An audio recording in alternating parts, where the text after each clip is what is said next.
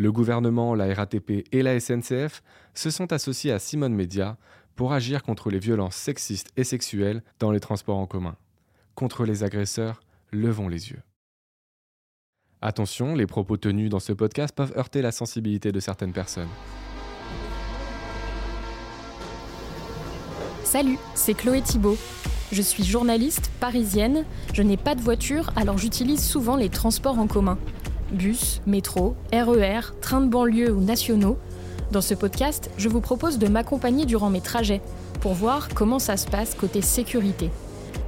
Et oui, dans les transports, nous pouvons être victimes de harcèlement, voire d'agressions sexuelles. Alors, quels moyens sont mis en place pour nous protéger? Quels sont les comportements à signaler? Sur mon chemin, je vais rencontrer plusieurs experts et témoins qui m'aideront à répondre à ces questions. Vous me suivez? C'est grave, c'est condamnable. Je voulais pas euh, sortir de la rame, c'était pas à moi de partir. Qui comprennent la répercussion sur les victimes. Et en fait, à un moment, j'ai senti, et là, pareil, le doute. Est-ce que c'est vraiment en train de se passer ou pas? Il ne faut jamais avoir honte d'avoir été victime. Tant que je n'ai pas dit oui, c'est non.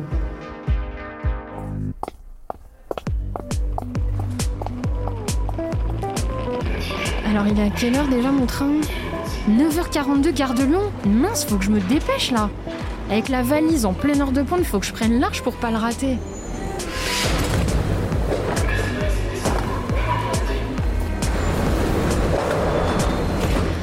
Hmm, qu'est-ce qu'on est serré. Je me sens jamais très bien dans ces moments-là. Une main qui se pose là où elle devrait pas, ça arrive tellement vite. Cet été, tiens, un mec a carrément mis la sienne sur mon sein, tranquille. J'en revenais pas. J'ai rien dit. Héloïse, elle, a été victime de frottage. Pendant longtemps, elle n'a pas pu prendre le métro. Je rentrais du travail, à je devais prendre, prendre la 13, qu'une ligne qui est assez, euh, assez bondée. Euh, et j'ai senti euh, quelque chose sur ma cuisse. Au début, je, je pensais que c'était un objet dans, dans la poche de la personne à côté de moi. Et puis, enfin, au fur et à mesure, je, crois que j'ai, j'ai mis quand même du temps à comprendre, euh, mais euh, en voyant les gens qui me regardaient un peu avec un regard de, pitié, plus en sentant bah, le, le, mouvement de va-et-vient, j'ai fini par comprendre. Mais je pense que ça m'est, enfin, j'ai pas tout de suite compris. Je pense que j'étais un peu dans le dans le déni le mouvement m'a fait comprendre que non, enfin, euh, il se frottait à moi, quoi, enfin, pour euh, se faire plaisir. Donc, je me souviens que ça a duré de la station euh, bah, mairie de Clichy jusqu'à Saint-Lazare. Donc, c'était quand même assez long. les, gens me regardaient, mais sans rien dire, sans rien faire. J'arrivais même pas à bouger, quoi. J'avais, j'étais tétanisée. Sauf quand vraiment, heureusement, ça s'est désengorgé et j'ai pu euh, m'éloigner, quoi, Mais sinon, avant, euh, incapable de faire quoi que ce soit. Mm. Je sais pas si aujourd'hui, si ça m'arrivait à nouveau, je sais pas si j'arriverais à, à, réagir. Souvent, on m'a dit, mais comment tu as pu ne rien dire? Mais je pense que les gens comprennent pas qu'en fait, on est dans un état de.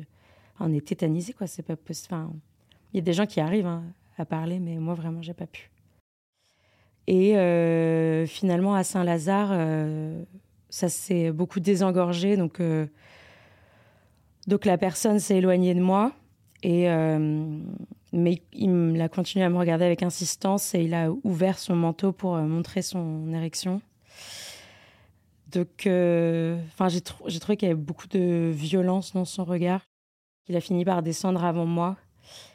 Et heureusement, à la sortie, je retrouvais des copines, donc j'ai pu tout de suite euh, en, parler, essayer, et être soutenue. Je me suis pas retrouvée toute seule, euh, même si je me suis quand même sentie bien seule pendant le, tout le trajet. Euh, voilà, j'ai pu en parler assez vite. C'était un vendredi, donc heureusement j'ai eu le week-end, mais le lundi, j'ai demandé à mes collègues de, de venir avec moi dans le métro pour pas être toute seule. Je pense que la semaine d'après euh, ou encore celle d'après, euh, une fois, il y a un de mes collègues qui est arrivé derrière moi et euh, en fait, je ne l'ai pas vu venir et sa présence. Enfin, j'ai fait une crise de le sentir à côté de moi, enfin, de sans, sans, prévenir quoi. Donc j'étais, je pense que suite à ça, j'étais stressée à chaque fois d'avoir une personne à côté de moi sans mon accord entre guillemets. Voilà et bah depuis vraiment, j'évite un maximum les transports. Quoi. Je trouve que c'est important d'en parler parce que déjà moi-même si j'ai compris ce qui m'était arrivé, c'est parce que j'avais entendu euh, parler de ce, type d'agression-là, de, des frotteurs. Euh, j'avais vu une émission là-dessus quand j'étais ado et en fait, euh, je pense que sinon, j'aurais pas compris ce qui m'arrivait. Je pense que ça paraît tellement mais inouï, enfin, qu'on peut même pas se dire que c'est réel. Parfois, en tant que victime, on a tendance à minimiser ce qui nous est arrivé mais le frottage est bel et bien une agression sexuelle. Les frotteurs risquent 5 ans d'emprisonnement et 75 000 euros d'amende. Se le rappeler, ça aide à se sentir légitime et ça, c'est un premier pas pour avancer. Ensuite, quels sont les outils qui existent pour accompagner les victimes? J'ai posé la question à Françoise Brier, directrice de la Fédération nationale Solidarité Femmes. Alors, euh, les dispositifs euh, pour les victimes, évidemment, c'est euh, d'être, de pouvoir prendre la parole quand on est victime. Hein, c'est une première étape pour se reconstruire. être écouté, c'est aussi être reconnu comme victime et la reconnaissance du statut de victime, c'est aussi important. Donc, c'est être sortir du silence, bien sûr, et être soutenu dans les démarches avec, son rythme, bien sûr, et puis avec les conseils utiles.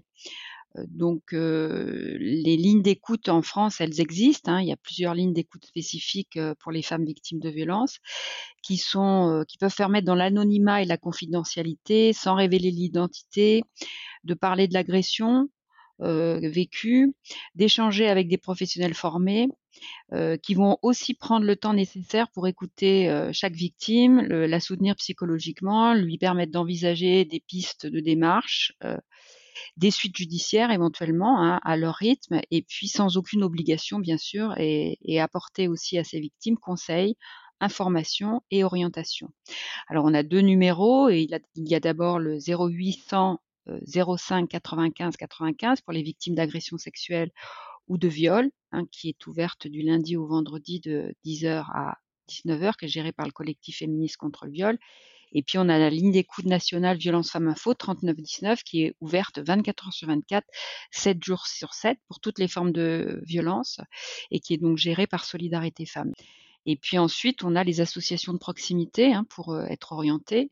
Donc, euh, ça peut être une solution hein, d'être orienté vers des associations de proximité qui proposent un accompagnement global, juridique, psychologique et social, euh, mais aussi un accompagnement dans les démarches judiciaires et puis, ça peut être aussi un suivi à plus long terme.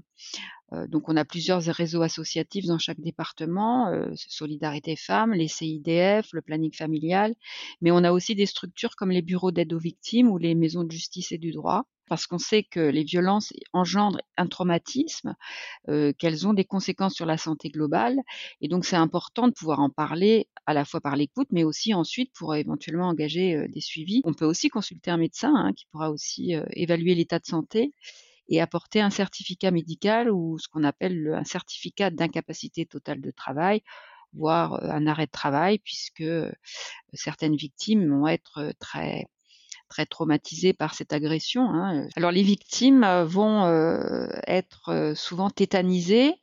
Elles ont aussi la question de, du, de la honte, de la peur, de pas oser effectivement en parler aux différents intervenants, y compris autour de soi au moment où se, passe l'agression. Hein. C'est aussi ressentir de la culpabilité et se poser des questions sur sa responsabilité. Une femme qui subit une agression, elle n'est jamais responsable, quelles que soient les circonstances, quelle que soit sa tenue vestimentaire ou d'autres éléments qui lui sont souvent reprochés par l'agresseur. Euh, rappeler que la liberté des femmes, euh, c'est un droit fondamental et, que c'est important euh, de rappeler que c'est l'agresseur qui est responsable de ses actes et qui commet un délit et que c'est ce que dit la loi et que donc il est temps aussi que la honte change de camp et c'est ce que nous disons souvent nous associations féministes, il faut inverser la culpabilité. justement, dans, dans toute cette expérience de reconstruction, Quelle est la place et l'importance du dépôt de plainte selon vous? Alors les dépôts de plainte, c'est évidemment euh, un, acte important parce que c'est un acte positif qui est aussi euh, une, de poser aussi des faits auprès des services concernés pour pouvoir ensuite euh, ester en justice. Je pense que quand on est victime d'une agression sexuelle, il est important de pouvoir recueillir les, noms et les, coordonnées des personnes qui ont été témoins parce que déposer plainte, ça veut aussi dire avoir des preuves, parce qu'une agression sexuelle, c'est interdit par la loi, c'est un délit. Et poser cet acte, c'est aussi pour les victimes un début de reconnaissance de ce qui a été vécu.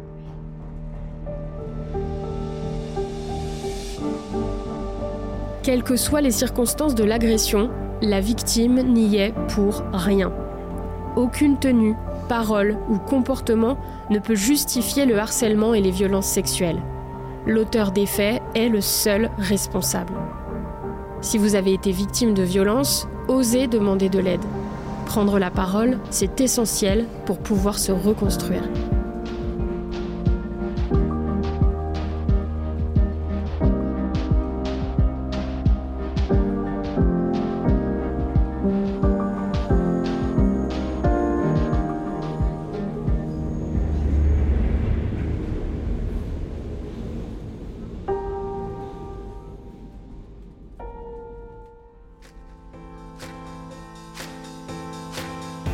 C'est la fin de cet épisode, merci de l'avoir écouté.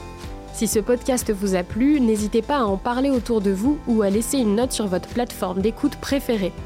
Pour plus d'informations, rendez-vous sur l'espace dédié levonslesieux.fr. À bientôt!